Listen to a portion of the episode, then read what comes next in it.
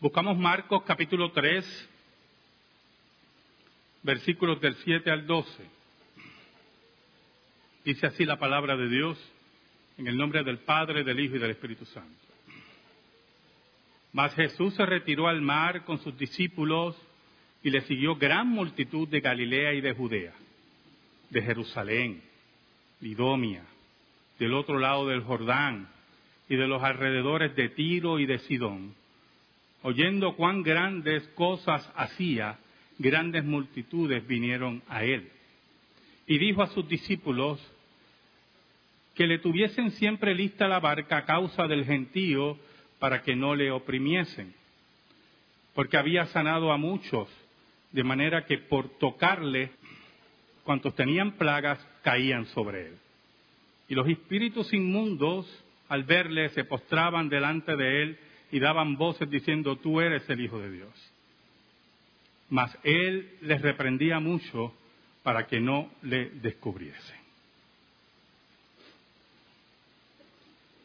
Una característica del ministerio de Jesús era que lo hacía a la luz del día. No había secretos, no había lugares oscuros, no habían fórmulas mágicas. Jesús era la luz del mundo y Jesús lo hacía a pleno día. ¿Sabe? Llevo un tiempo leyendo, estudiando y viendo sobre Corea del Norte. Muy interesante. Pero hay dos eventos que me llamaron mucho la atención. Los turistas, los pocos turistas que se les permite ir al paraíso socialista, siempre tienen guías o dos guías. Y es una característica de Corea del Norte. Yo estuve en Cuba y no me se me asignaron ningún guía. Y caminé por donde quise. Y le pregunté a la gente lo que quise. Y no tuve ningún problema. Pero Corea del Norte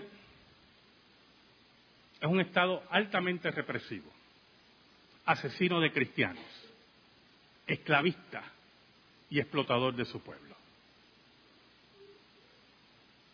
Y lo interesante fueron dos eventos en mis estudios que observé, aparte de la filosofía Fuche, que es otra discusión, es que un periodista español, católico romano, pidió ir el domingo a una iglesia.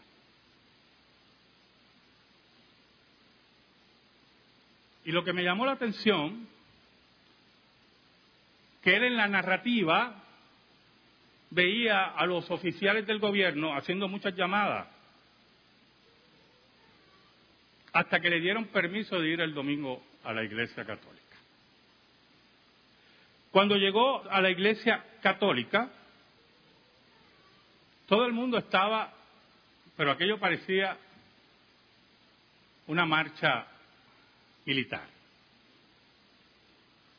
Él decía, yo me sorprendí porque todo el mundo cantaba bien. Todo el mundo, ustedes también cantan bien, despreocúpense. Y cuando llegó la hora de la misa, lo que saben aquí teología católica, para que haya misa y que para que haya servicio católico, tiene que haber Eucaristía y el sacrificio de la misa. Y él nota que no ocurre. Y cuando termina la misa, él pregunta, ¿qué pasó? Con el sacrificio de la misa, con la entrega de, de la hostia. Y ellos dijeron, no, es que el sacerdote está enfermo. Y él se dio cuenta que todo era un espectáculo, pero quedó callado. El segundo evento fue otro periodista, ese fue más atrevido. No le dijo a la delegación coreana que él sabía coreano. Y en un momento él pide ver la escuela de, equitación, la famosa escuela de equitación que el gobierno asesino de Corea del Norte anunciaba. Y dijo, no, yo quiero ver esa escuela, vamos, vamos a verla. Y él oía a los agentes del gobierno, mira, él quiere ir a la escuela de equitación en coreano. Prepara todo, llama a la gente y prepara todo para que él lo pueda ver.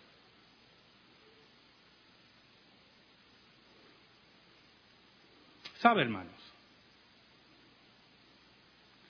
Cuando usted necesita hacer un espectáculo,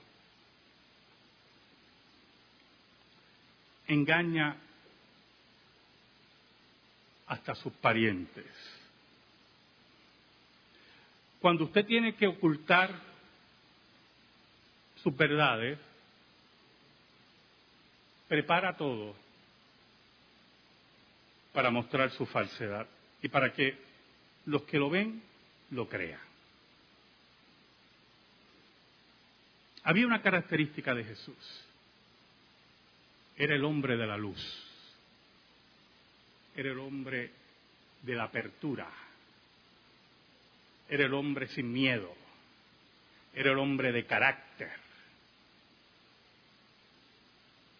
Jesús era el hombre que venía a decir la verdad.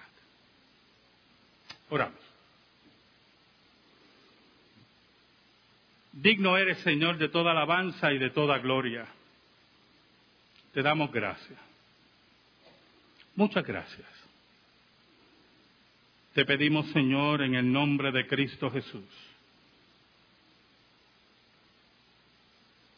perdones nuestros pecados, que nos escondas bajo la sombra de la cruz y que tu nombre sea proclamado.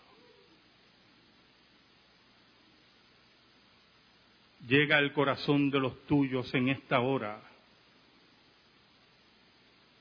Oh Señor, y que tu palabra no vuelva atrás vacía como tú has prometido. En el nombre de Jesús. Amén. Los versículos 7 y 8 dicen, mas Jesús se retiró al mar con sus discípulos y le siguió una gran multitud de Galilea y de Judea, de Jerusalén, de Idomia, del otro lado del Jordán y de los alrededores de Tiro y de Sidón, oyendo cuán grandes cosas hacía, grandes multitudes vinieron a él. Mire qué interesante, hermano. Jesús no necesitaba ninguna propaganda. Jesús no necesitaba que hubiera personas que vendieran su nombre. Jesús, solamente Jesús, con sus actos, con sus palabras y por el poder del Espíritu Santo, atraía a las multitudes de diferentes lugares de Israel. Marcos es el único que registra eso. Marcos es el único que registra que de todos los lugares de Israel se movían a buscar a Jesús. Eran tiempos donde no había una facilidad de movimiento como el que nosotros tenemos. Y la gente no le importaba, la gente quería ver a Jesús, quería saber de Jesús, querían recibir de Jesús. La gente no necesitaba hacer un espectáculo. La gente sabía que Jesús era diferente. Es interesante porque los líderes de Corea del Norte, la familia Kim, las tres generaciones que han empobrecido ese pueblo, y que han propagado, propagado hambrunas en una forma terrible, cuando se presentan al público frente a los turistas, la gente literalmente se vuelve loca, pero loca. Y patalean y gritan como si estuvieran viendo a Elvis Presley, como si estuvieran viendo a un Dios, y se descontrolan en una forma que todos los turistas y los periodistas se dan cuenta que todo es un montaje.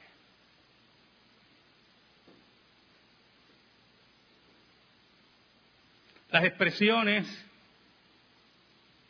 de algarabía, de descontrol, que son producto del miedo por las prácticas de Corea del Norte, buscan que los líderes asesinos de su pueblo y perseguidores y asesinos de cristianos de la iglesia de Cristo, sus líderes no pongan su mirada en su familia y digan, tú no estás muy entusiasmado, como ha ocurrido anteriormente. En cambio, sin miedos y sin promesas, Jesús es seguido por las multitudes. ¿Sabe algo, hermano? La correcta enseñanza de la Escritura y el establecimiento del reino que estaba realizando el Maestro atraían las multitudes, muchos de ellos buscando milagros, pero otros queriendo ir al Maestro. Es como el mapa que pusimos allí en el, tablón de dictos, con el bulletin board, como dicen en Castilla la Vieja, de diferentes lugares de nuestro país, de lugares distantes. Nos sentamos aquí porque queremos oír la palabra de Dios, la palabra correcta, la exposición sana, porque una teología sana, sana, porque queremos no ser intimidados, porque no queremos tampoco ser coaccionados, porque queremos oír a Jesús. No queremos que nos digan, que nos manipulen por nuestro dinero, por nuestras posiciones sociales. Queremos ser como estas multitudes, buscando a Jesús. Queremos oír la orientación de Jesús. Queremos oír la orientación de los apóstoles. Venimos de cualquier lugar. Vamos a cualquier lugar. Porque no es cuestión de iglesia cerca, sino de iglesia cerca a la escritura.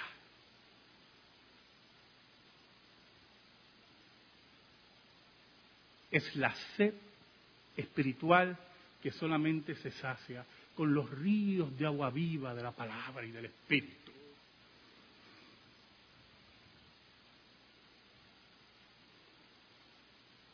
Allí estaban esas multitudes, de todo lugar, oyendo. La voz se regaba. No habían redes sociales. Había otro tipo de red social que se llama el chisme, pero no a la red social que conocemos. Y decían, allá hay un hombre que sana a los enfermos, que resucita muertos, que nos habla de la palabra. ¿Y sabes algo? Que no cobra nada es el cumplimiento de la profecía. Venid sin dinero a buscar pan. Venid, aunque tengan vacíos sus bolsillos, aquí está la palabra de Dios. Aquí está la paz que el mundo no puede dar. Por eso Marcos enfatiza que eran grandes multitudes. Y Jesús le dijo a los discípulos, mira, la gente me aprieta, la gente me empuja y decide, que es lo que quiere decirnos los versículos, ponerse en una barca y alejarse un poco de la orilla y las multitudes escuchar a Jesús. El versículo 9 dice, y dijo a sus discípulos, que le tuvieran siempre lista la barca a causa del gentío para que no le oprimiese. La importancia de los seguidores íntimos de Jesús, que fueran hombres no solamente atentos a su palabra, sino prestos a servir, sin excusas, sin miramientos, sin duda. Es la formación del carácter de aquellos que iban a ser los líderes de la iglesia, los que venían a revolucionar el mundo, estos que dice el libro de los hechos, estos que perturban al mundo.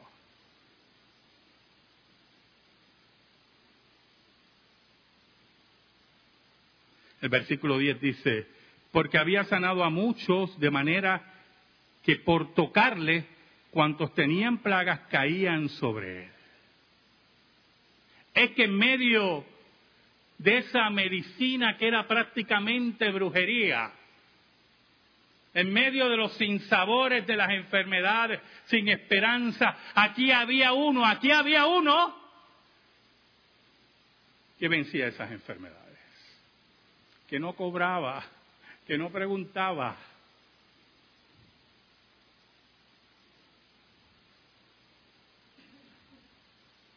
Había uno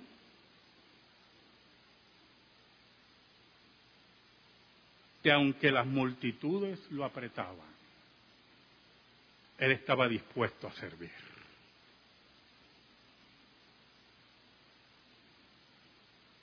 Es interesante las palabras que utiliza Marco.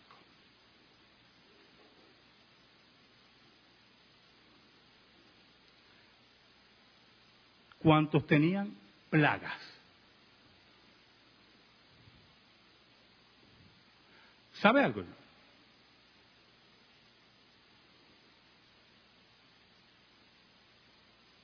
prácticamente en Puerto Rico todavía no hemos experimentado una plaga. Sí, posiblemente enfermedades muy recurrentes, las cuales se extienden, como el dengue, el zika y todos los nombres que se quieran inventar. Pero una plaga es aquella donde definitivamente no hay ninguna solución y hay que esperar el tiempo, a ver si la misma desaparece. Las enfermedades en Israel, muchas de ellas eran plagas. Había muchos ciegos, había muchos sordos, la medicina era incipiente. Las curas muchas veces eran totalmente mágicas.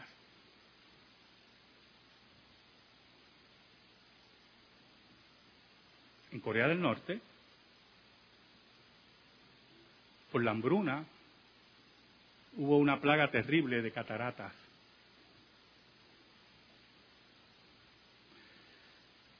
Y los Kim, esos buenos muchachos, santos y varones, contrataron a un médico para operar en una semana mil personas de catarata. Y lo interesante del ser humano, cómo el miedo los mueve a unas cosas terribles. Fue un interesante documental, el doctor, ahora se me escapa su nombre, muy famoso, fue a hacer esas operaciones. Y él narraba, ¿verdad? Todo estaba grabado, lo seguían a todos lugares, le prepararon un lugar. Y lo interesante es el día donde iban a quitar las vendas, ¿verdad? Personas que ya no podían ver por las cataratas. y, es emotivo ver esas personas, ¿verdad? Algunas veces jóvenes con unas cataratas terribles. Cuando se le quitan las vendas y ellos vuelven a ver a sus seres queridos, a sus vecinos, e inmediatamente, sin ninguna demora, van donde los retratos de sus benefactores, aquellos que han causado las cataratas para darle gracias por el médico que trajo a curarlos. Y así logran el miedo y la lealtad de su pueblo. Aquí hay uno, oiga, aquí hay uno que vino a combatir las plagas. Aquí hay uno que vino a destruir el reino de Satanás. Sin dinero, sin pan, y esperando que el Espíritu de Dios bregara en el corazón de ese pueblo. Muchos de estos, hermanos, y esto es lo importante aquí, muchos de estos, más tarde gritarán, crucifícale, crucifícale. ¿Y usted cree que Jesús no sabía eso? Es que aquí estamos frente a aquel que sabiendo el malagradecimiento, tu malagradecimiento, mi malagradecimiento, es aquel que dispensa vida, dispensa salud, dispensa alegría y luz. Por eso las plagas, cuando aquellos se tiraban sobre Jesús, querían vencer las plagas. Estas plagas que destruyen mi vida y destruyen mi familia. Aquí hay uno que aunque yo sea malagradecido, Él viene a destruir la obra del diablo. ¿Y por qué un énfasis ahora en el mundo espiritual diabólico? El versículo 11 es muy interesante. Y los espíritus inmundos, al verle, se postraban delante de él y daban voces diciendo, tú eres el Hijo de Dios. Lo que me extraña del versículo, que dicen que los espíritus inmundos se postraban delante de él. Y yo decía, pero sería que Jesús los veía en el mundo espiritual y veía que los espíritus se postraban ante él. Pero si recordamos las veces que Jesús bregó con endemoniados, hacían los demonios que las personas se postraran ante Jesús y declararan que era el Hijo de Dios. Es increíble la teología tremenda que tenían esos demonios. Decían que Jesús era el Hijo de Dios. Sabían más que los fariseos. Sabían más que los escribas. Sabían más que muchos que rechazaban a Jesús. Allí estaban frente a aquel que podía juzgarlo, allí estaban frente a aquel que controlaba todas las cosas. Y no había forma, y no había escape, y tenían que declarar, tú eres el Hijo de Dios. Allí estaban los demonios, enemigos del reino de Dios, enemigos de la iglesia, postrándose ante Jesús, sin ninguna pregunta.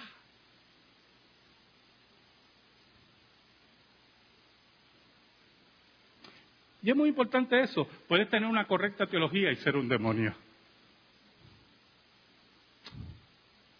¿Yo yo? Puedes saber mucha teología y ser un engendro del infierno. Santiago nos dice que también los demonios creen y tiemblan.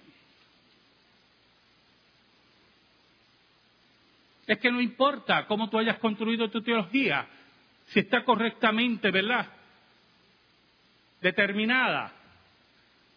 Si esa teología no dobla tus rodillas ante Jesús, es la teología que también creen los demonios.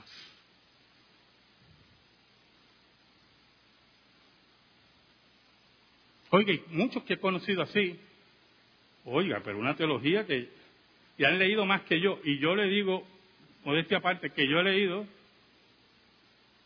oiga, y han leído que eso es, pero nunca han doblado sus rodillas ante Jesús. Tienen la teología de los demonios. No se sujetan a Jesús. No le rinden pleitesía a Jesús, pero aún más, no rinden sus corazones ante Jesús. Por eso Santiago nos dice, ¿de qué vale tu fe y tu teología si la misma no te mueve a una vida de ética y de entrega a Dios?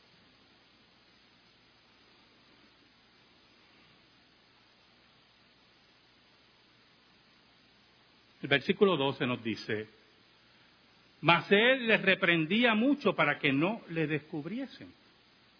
¿Por qué? Es la pregunta. ¿Sabe algo, hermano? Jesús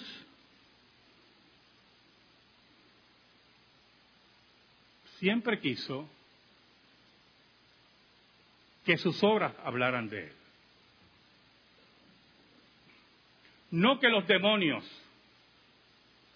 con sus bocas inmundas, hablaran de Jesús. Jesús le decía a los fariseos, si no creen en mis palabras, crean en mis obras, que mis obras hablen de mí. Jesús no necesita la afirmación de los demonios. Jesús no necesita que la boca inmunda de los demonios declaren que Él es el Hijo de Dios. Jesús los reprende porque ellos no tienen la estatura espiritual para revelar que Él es el Hijo de Dios.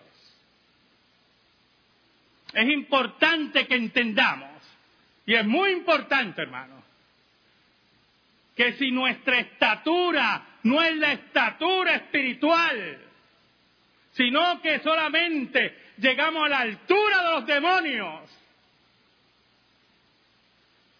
un día Jesús, el creador del mundo espiritual, nos va a juzgar. Ese día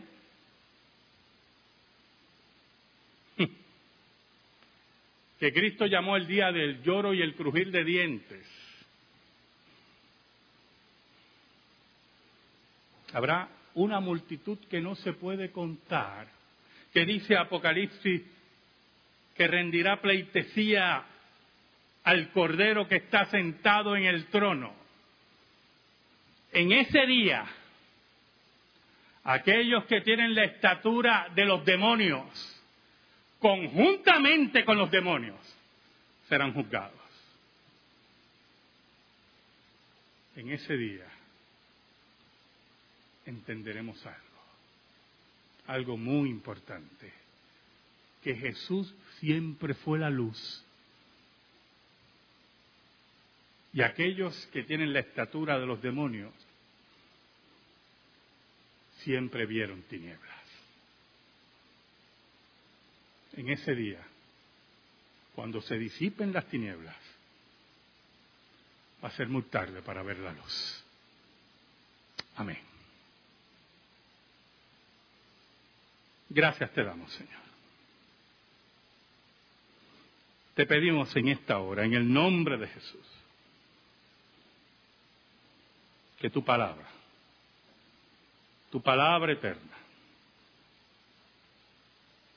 esté depositada en nuestra vida y en nuestro corazón. En el nombre de Jesús. Amén. Amén. Estamos en silencio, hermano.